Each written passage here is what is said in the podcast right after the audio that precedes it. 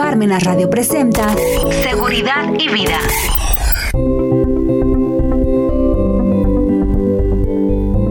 Hola, ¿qué tal? Muy buenas tardes.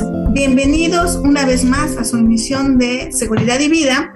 Y hoy traemos un tema bastante importante, ¿sí? Obligaciones básicas ante el RFC. Yo sé, y que nos da como mucho miedo el SAT. O sea, me ha tocado precisamente por clientes que de repente llegan y, oye, es que tengo que hacer esto, pero me da mucho miedo, me da pavor cuando este, me llega cualquier mensajito del SAT. Oye, o sea, mejor siempre por lo regular. Luego son asalariados y el patrón es el que hace todas las obligaciones, que no son todas y pues cuando se independizan o algo, están que no, no saben nada. Yo soy muy de la idea que desde la escuela, desde la primaria, nos deberían de dar como este tipo de cosas, como educación tributaria, así conceptos muy básicos, porque miren, no importa la profesión que seamos, si somos ingenieros, somos médicos, somos, este, ¿cómo se llama? ¿Cómo les diré? La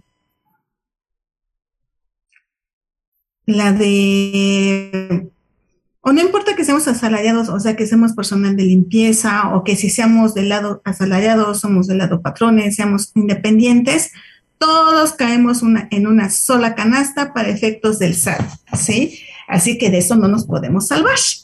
Entonces, todo a través del tiempo, obviamente todas las obligaciones se han ido ampliando y también ha ido su campo de acción, que esa es la finalidad en poder tener una base de contribuyentes, eso ha pasado a través de los años, y ahorita con toda la cuestión de los medios electrónicos, para el SAR es mucho más fácil localizarnos y también fiscalizar a las personas, aunque aparentemente ni siquiera estén en el padrón, porque para eso está la cuestión de los bancos. Entonces, vamos con la primera obligación, que de hecho entró este año, aunque ya venía, en que te dice, todos los mayores de 18 años tienen la obligación de darse de alta ante el RFC. Pero calmados, tú te vas a dar de alta ante el RFC, que es un numerito más, que es como tener una CUR, tener un número de seguro social, que no importa que no estés con un patrón, tú tienes tu número de seguro social, es un número más.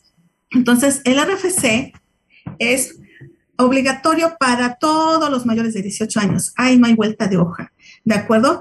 Oye, que ya me van a fiscalizar, ya me van a mandar auditorías, ¿no? Porque eh, por lo regular, muchas de las personas todavía están estudiando, no tienen una actividad económica o un ingreso, pues no tienen que preocuparse porque se van a dar de alta con una pues, que se llama sin obligaciones fiscales, solamente es para obtener un numerito. Eso es como el principio de todo. Pero si tú eh, realizas cualquier actividad o acto que esté contemplado dentro de las disposiciones fiscales que está sujeta a un impuesto, pues sí vas a tener tu RFC, pero tienes que actualizar tus actividades. Entonces, no nos quedemos con la idea que ya con que tengamos RFC con eso es suficiente. Si no hago ninguna actividad pues ahí queda, que son estudiantes. Pero si yo hago cualquier actividad que me genere un ingreso, entonces ahí va mi segunda obligación. Actualizar mis actividades ante el RFC. Es decir, yo antes me di de alta, porque soy, eh, porque soy mayor de 18 años, y de repente no tenía yo nada. Entonces yo entro, no sé, a los 20 empiezo a trabajar con un patrón de lo que sea, o sea, soy un trabajador, a mí me paga un patrón. Entonces, mi segunda obligación es actualizarme, es decir, ir ante el fisco y decir, mira, ya no, ya, ya no estoy haciendo nada, ya ahora sí me dedico a una actividad, que en este caso es salarios. Entraría al régimen de sueldos y salarios. Y ahí va como que otras otras juntitas, ¿no? Otras obligaciones que van junto con pegado. Que si yo voy a realizar yo una actividad económica y que va a tener como consecuencia que tenga que presentar alguna declaración, oye, pero sueldos y salarios, pues no, no presenta declaraciones de manera mensual. No, pero puede presentar un anual. En ese caso, yo, ahí va mi tercera, ah, digamos, cuarta obligación, que es, eh, vamos a hablar mejor una tercera, sacar una firma electrónica. ¿Sí? Yo sé que ahorita pues hay muchas de las cuestiones de las citas, etc., para poder sacar una firma electrónica. Entonces, sacar una firma electrónica que tiene el valor de firma autógrafa, la cual tiene vigencia de cuatro años y recomendación. Uno va al SAT, bueno, hay que sacar una cita y todo eso. Uno va al SAT y va su comprobante domiciliario, de nacimiento, con, todos los documentos que nos conllevan. Y nos van a dar unos archivos en una UCB. Entonces, cuando saquen su firma electrónica, por favor apunten la contraseña que en ese momento teclearon. Sí, yo sé que luego se las ponen en un TXT y se las ponen todos en la memoria, pero luego pierden la memoria. Entonces, de inmediato, cuando lleguen a sus domicilios, esa memoria, esos archivos, cópienlo en una computadora, mándenselos por correo, obvio la contraseña siempre por aparte, no manden la contraseña al correo, aquí junto, póngalo en una nube, hagan el respaldo, pon, cópienla y guárdenla, este, porque es de ustedes. Y luego se les olvida sobre todo las contraseñas, pierden los archivos. Digo, el, punto C lo podemos recuperar porque es un archivo público, pero el punto K no, ya no se puede y se tiene que volver a generar. De hecho, ahorita porque yo se los platiqué así como de manera cronológica, ¿no? No, soy estudiante, no hago nada, a los 20 años empiezo a trabajar con un patrón, voy y actualizo mi, mi actividad ante el RFC y voy y saco una firma electrónica y con la firma electrónica puedo sacar una contraseña. Pero también puede ser que no importa que todavía no inicie una actividad económica, soy estudiante, pero también puedo sacar una, firma electrónica, aunque todavía no esté haciendo una actividad económica que genere un ingreso y que me genere un impuesto. Porque la firma electrónica del SAT no solamente se ocupa para impuestos, se ocupa para otros trámites como son bajar una cédula profesional, ¿sí? Entonces, no importa que eh, actualmente pues no tengas eh, una actividad económica, pero sí puedes tener RFC y puedes tener firma electrónica. Entonces, véanlo como un derecho y una obligación, porque ya con esto ustedes pueden generar mucho más, muchas más cosas. ¿Por qué me interesa platicar mucho de esto? Porque yo sé que ahorita pues, va a haber una prórroga con el CFDI 4.0 y este, de que tienen que poner lo que es el, código postal de domicilio fiscal y el régimen. Por eso hay que tener bien actualizados los regímenes. Entonces, por eso seguimos platicando. Vamos tres obligaciones. El RFC, tener bien actualizado mi régimen, mis actividades fiscales y lo de la firma electrónica. Pero en el régimen, digo, les pasa mucho a los que son trabajadores, que de repente salen, a lo mejor soy honorarios, pongo una tiendita, pongo una fonda, lo que sea, y piensan que es igual. No, tenemos, ok, era sueldos y salarios, tengo que, si ya tengo firma electrónica o contraseña, pues puedo eso actualizar por internet, pues eso es mucho más sencillo. Eh, hay que tenerlo y ya actualizo mi actividad económica en internet. Si no puedo, pues voy al SAT, ¿no? Pero ven que las citas del SAT. Tengo que, siempre que cambie de actividades, tengo que informarle al SAT, oye, antes era yo trabajador, ahora pues ya me voy a dedicar a hacer comidas, voy a poner una fonda, entonces paso de tal vez de sueldos paso a reciclo. O combinación de los dos, puedo seguir trabajando y aparte tener mi, ¿cómo se llama? Esta cuestión de, ¿cómo les diré? De reciclo. O puedo hacer salarios más arrendamiento. No precisamente que dejo, puedo tener varios regímenes, pero siempre que pase esto, tengo que avisarle al SAT, oye, ya aparte de salarios tengo arrendamiento Oye, ya dejé de ser salarios, pero me quedo con arrendamiento y después tengo honorarios.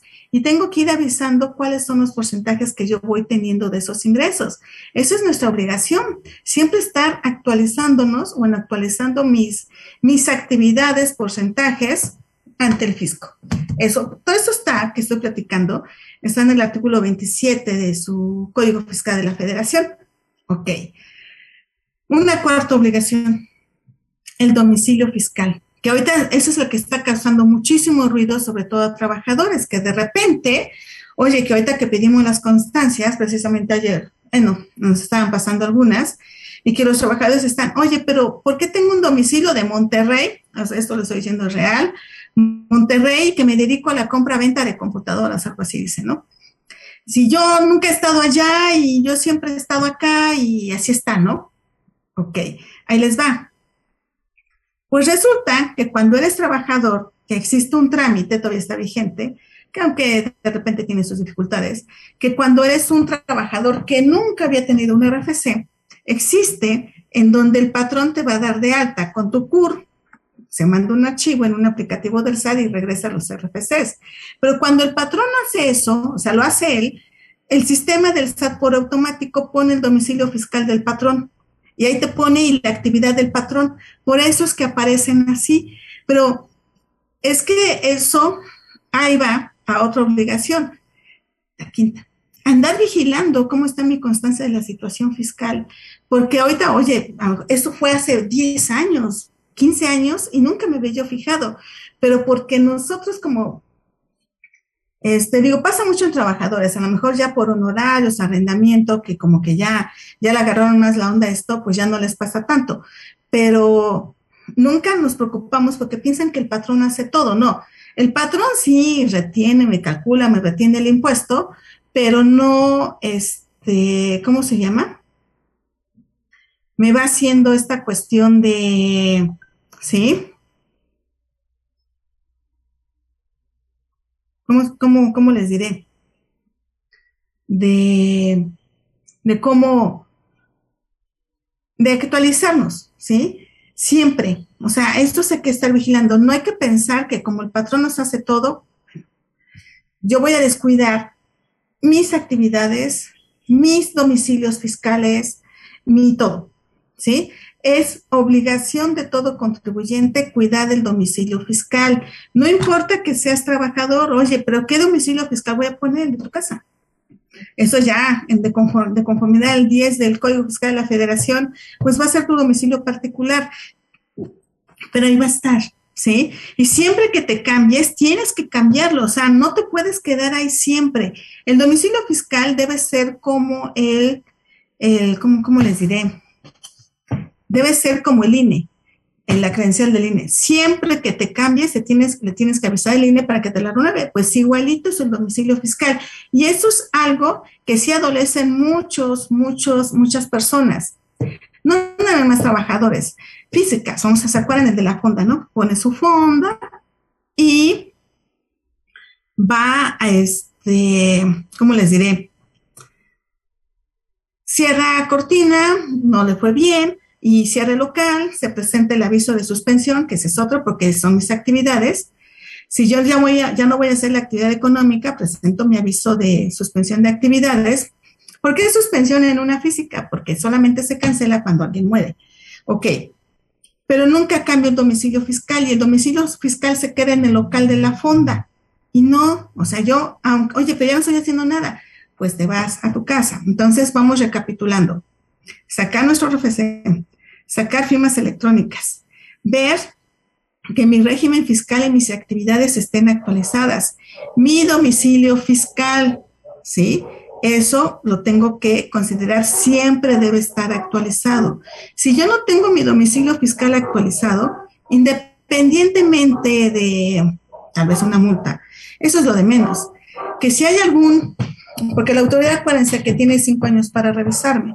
Si va y me pone ahí, me va a poner, y aparte se me olvidó presentar unas declaraciones, me van a poner en la lista de 69B, me van a poner una opinión de, una opinión negativa, me van a poner una cuestión de, ¿cómo les diré? De, aparte, eh, bueno, 69, ah, otra causa del domicilio, el estar no localizado, es que se interrumpe la prescripción. Entonces, por eso de repente llegan créditos viejos, porque nunca te encontraron. Por eso el domicilio fiscal es súper importante que siempre esté actualizado. Es una obligación del contribuyente hacerlo, aunque seas trabajador, ¿sí? Aunque hayas cerrado cortina, aunque ya no te dediques a hacer nada, tu domicilio fiscal siempre debe estar contigo. Entonces, esa es una obligación súper grande que ustedes deben considerar. Luego, dos. No vamos en la, en la cuatro. Si hago la suspensión de actividades, presentar el aviso. Cualquier cosa que modifique mi, mi, mi RFC, en este caso el domicilio, siempre le tengo yo que estar avisando, ¿de acuerdo? ¿Por qué? Y lo del cambio. Porque si la autoridad se da cuenta, pues nos va a multar. Digo, regresando al régimen, si tú también ve que no corresponde, porque habías puesto 90% salarios y 10% honorarios, y de repente te es al revés, que bueno, pues el SAT te va a actualizar solito, ¿sí? Te va a decir, tienes que hacer esto, ¿de acuerdo? Entonces, esas son como las, hasta ahorita, las que llevamos, de lo que nosotros debemos hacer, que son obligaciones ante el RFC. Vienen otras obligaciones, pero eso pues ya va dependiendo de la actividad, no, siempre. Si es una actividad donde tenga yo que generar un, comprobante fiscal, o sea, facturar, pues lo voy a tener que hacer. Por ejemplo, si soy sueldos y salarios, pues no lo hago, eso sí a ser el patrón. Pero si yo ya hago honorarios, ahí sí tengo que expedir los, los. ¿sí? Digo, no en todos, o sea, no son al 100% de los, de los contribuyentes, en donde nosotros tenemos que ir cumpliendo con estas obligaciones, ¿de acuerdo? Sale. ¿Qué otra cosa tenemos que hacer? En su caso, digo porque no en todos, en la excepción por lo regular son sueldos y salarios. Presentar declaraciones, ¿sí? Que sería otra obligación ante el RC acostúmbrense, o sea, es que eso es lo que yo no entiendo, ¿sí? Que, oye, si sabemos que tenemos una actividad económica y que vamos a obtener un ingreso, pues tengo que pagar el impuesto. Que luego de repente llegan y dicen, es que no quiero pagar impuestos. Yo sí se los digo, ¿por qué no quieres pagar impuestos? Es obligación de todos. Em, tendrán sus motivos, lo que sea, pero todos debemos pagar el impuesto. En consecuencia, si tú haces una actividad económica, la que sea, que te genera un ingreso, te debes preguntar, ¿Esto genera un impuesto? La respuesta es sí. ISR, IVA o IEPS, depende porque hay, hay cosas que están exentas de IVA, también de IEPS, o que no son objeto de la ley. Pero al menos ISR o al menos que esté exento, pero eso sí, tenemos que estar conscientes que vamos a pagar. Entonces, eh, tenemos que presentar declaraciones y expedir comprobantes fiscales. Eso lo tenemos que tener muy en cuenta, que sí hay que presentar declaraciones de manera general, esa es la regla general. Y lo mismo que CFDIs, ya dependiendo, pues va a haber algunas excepciones, ¿sí? Ejemplo, un donativo. Un donativo, si no rebasa de 600 mil pesos en el año, no tengo la obligación de declararlo, aunque es un ingreso. Exento, si lo hizo un pariente en línea recta, pero si rebasa, pues lo tengo, no sé, me donó mi papá un millón de pesos, me regaló una casa, lo que sea, porque no es nada más en efectivo, pues yo voy a tener que declararlo, no causa impuesto. Digo, hay excepciones. En todas las leyes siempre hay la generalidad y luego hay excepciones.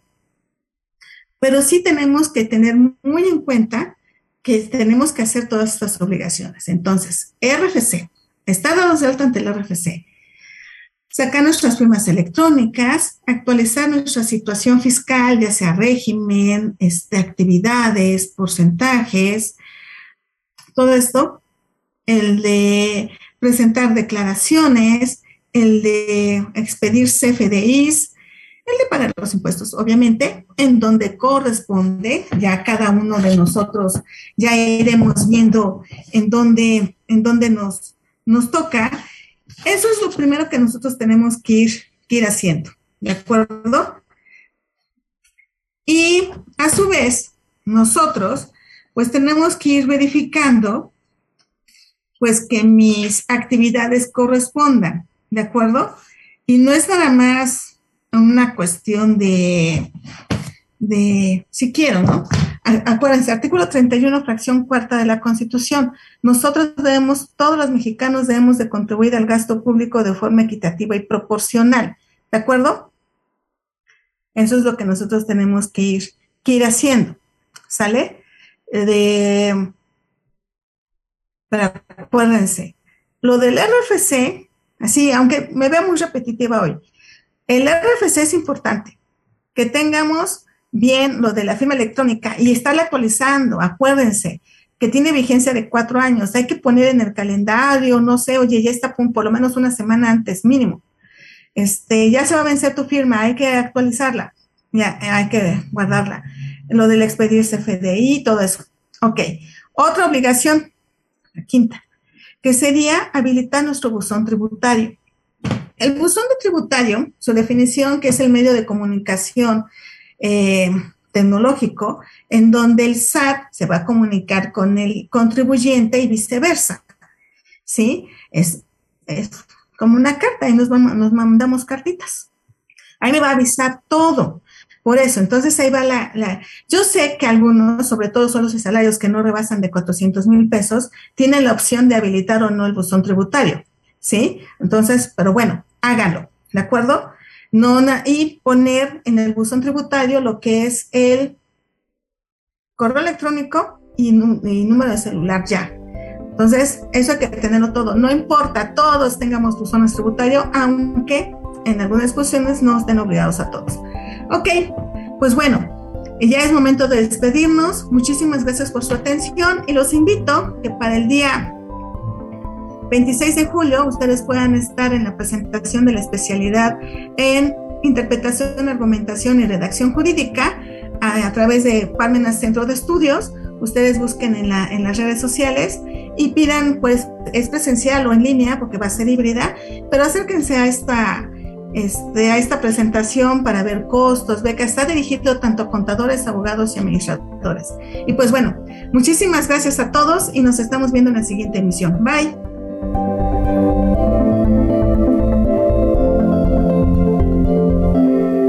Parmenas Radio presentó Seguridad y Vida